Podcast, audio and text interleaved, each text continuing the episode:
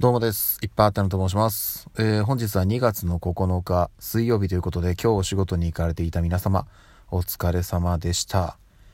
はい。えーとですね、まあもうそろそろ家に着こうかというところなんですけども現在時刻がもう夜の10時を過ぎております。はい。ちょっとずつ帰りが遅くなっている感じなんですがまずですね、あの、お便りといいますか、えーと、空飛ぶワンタンさん、ワンタンさんからですね、ギリチョコいただきました。ありがとうございます。た、た、タコ飯って言ってますけど、あの、ペヤングのあれですかね。はい。あの、美味しくいただきましたよ。はい。ぜひともね、あの、あ、でもね、タコ感がそんなに強くなかったんで、これどうなんだろう。タコが苦手ってことなのかなどうなんでしょう。好きなのかなまあ、ぜひぜひ、あの、気になったらね、あの、チェックしていただきたいなというところで、あの、チョコレートいただきありがとうございました。いやーなんかね、あのー今こういう状況下なんで前まではねそれこそ職場とかでもそのチョコレートとかのねやり取りあったんですよ。けどやっぱりねそういうのももう全くなくなってしまったんでね。うん。寂しい、まあ、ただね妻は多分くれる。子供はまだかな。もうちょっと大きくなったらねなんかそういうのもしかしたらあのもらえるかもしれないのでねそれまでねあの子供たちあの私のことをね好きでいてくれるように お父さん頑張りたいなっていうところではございます。はいワンタンさんありがとうございます。そしてですねえっ、と今日はですねあの2月の9日ということであの普段ねあの毎月29日は肉の日だなんて言ってねその、えー特にねお肉屋さんはなんかそれでこうまあなんかセールとかやったりしてるのかな。焼肉屋さんとかもそういうのやってますよね。ただねあの2月の9日2月は逆に言うと29日がないんですよ。ええーと違うか。えっ、とウルー年の時だけあるのかな？29日が。ですよね。確か。あれ？ちょっと待って記憶が曖昧だな。であまあ今年はね2月28までしかないのであのまあそういう意味で言うと2月9日は2月としてはねあの唯一の肉の日ではあるんですけど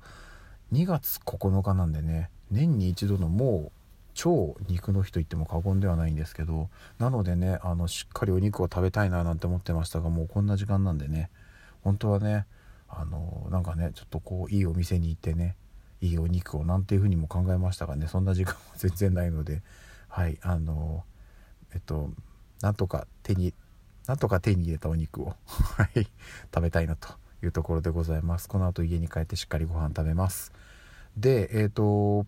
何て言うんですかね。ここ最近なんかこういう話をよくしているような気がするんですけどちょっとね愚痴っぽくなってしまって申し訳ないんですがあのお仕事をねまあ私もしているわけですよ。会社員としてねサラリーマンでやってるわけなんですけど仕事をしていく中でまあそのいわゆるほうれん草報告連絡相談もう基本ですよね。これがねできるできないで仕事のできるできないも大きく変わってくるんですごく大事なんですけど本当にね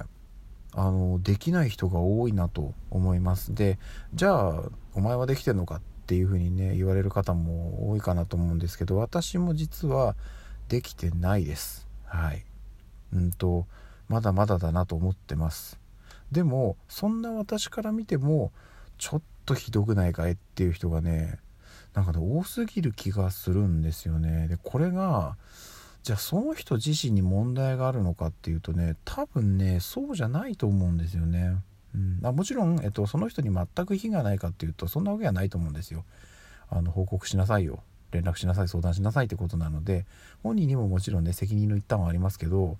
じゃあもう全部が全部その人が悪いのかいっていうとねそうではないと思っててあのまず、えっと、仕組みが良くないっていうのはね一つありますね。えっと、そういうほうれん草がしっかりできてないっていうことはそういうのをちゃんとできない環境があるんですよそこに。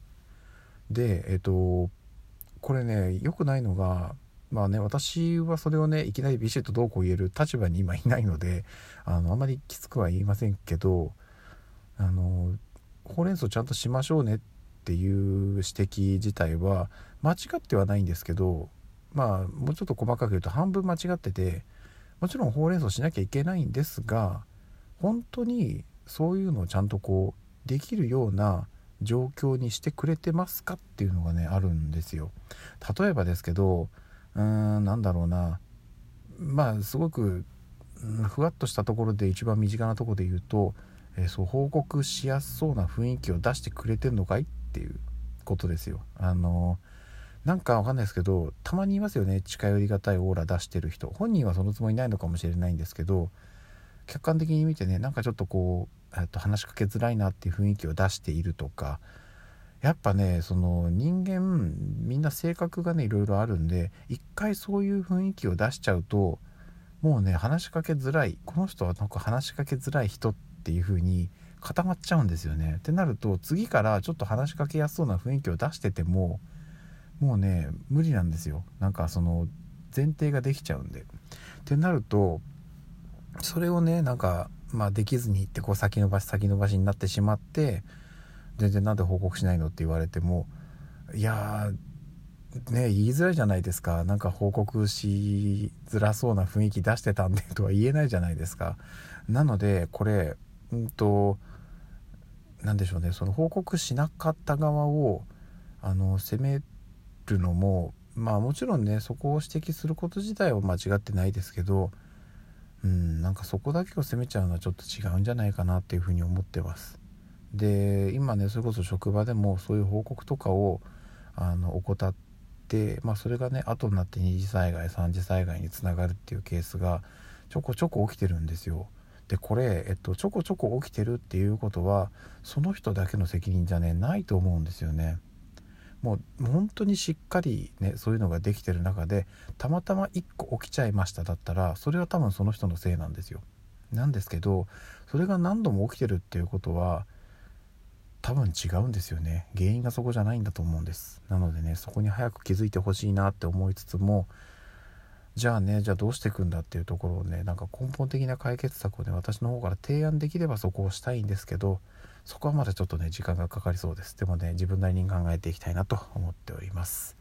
はいすいません。ちょっと愚痴っぽい話で申し訳ありませんでした。ということで今日も一日お疲れ様でした。また明日の朝お会いしましょう。